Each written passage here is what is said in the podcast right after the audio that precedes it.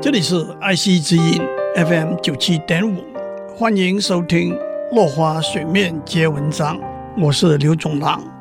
接下来我问，在戏剧表演里头有哪些动人的别离的场景呢？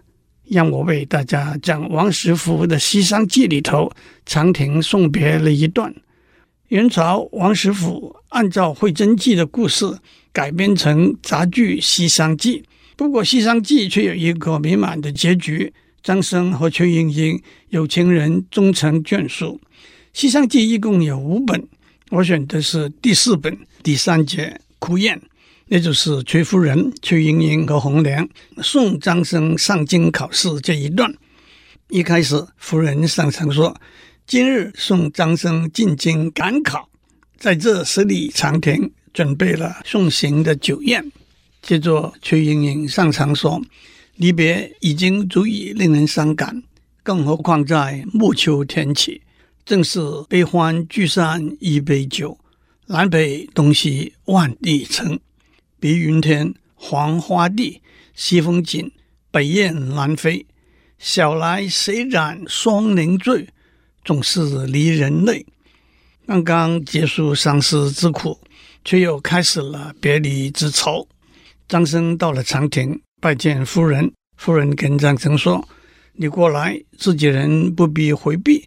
我今天把莺莺许配了你，你要努力争取状元的功名回来。”张生信心满满地说：“凭着胸中之才，事关如石芥耳。”在宴席上，莺莺唱：“西风吹来，黄叶纷飞。”看着在酒席上斜边着身子坐的张生，满脸愁容，双眉紧蹙。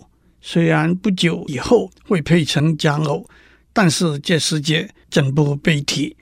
意似痴，心如醉。昨夜到今天，我的腰围就消瘦了不少。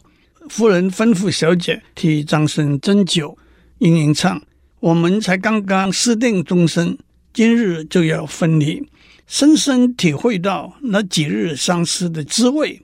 没想到别离之情更难受十倍。”夫人又吩咐红娘替张生也替莺莺斟酒。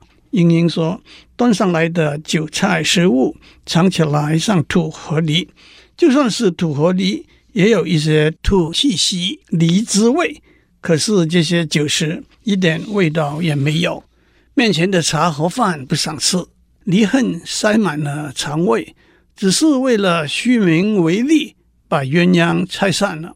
一阵子杯盘狼藉，张生上马，夫人和小姐上车，殷殷念了一首诗送给张生：现在你抛弃了我，我也没有办法了。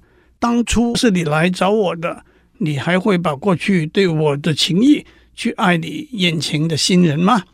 接着叮咛他到京城以后要注意水土，旅途中也要节制饮食。接着唱：刚刚一起同来，如今竟独自归。我在这里会常常给你写信，你切莫金榜题名誓不归。你要记住，看到那些异乡花草，不要流连徘徊。张生唱，小姐金玉之言，小生一一铭之肺腑，忍不住低下头来，含着情把眉头展开。莺莺唱，不知魂已断，哪有梦相随？最后，莺莺上了车，收尾。四围山石中，一边残照里，人间的烦恼充满了心头。这般大小的车儿，如何载得动？这一句倒让我们想起李清照“只恐双栖蚱蜢舟，载不动，许多愁”这一句。今天的时间到了，我们下次再见。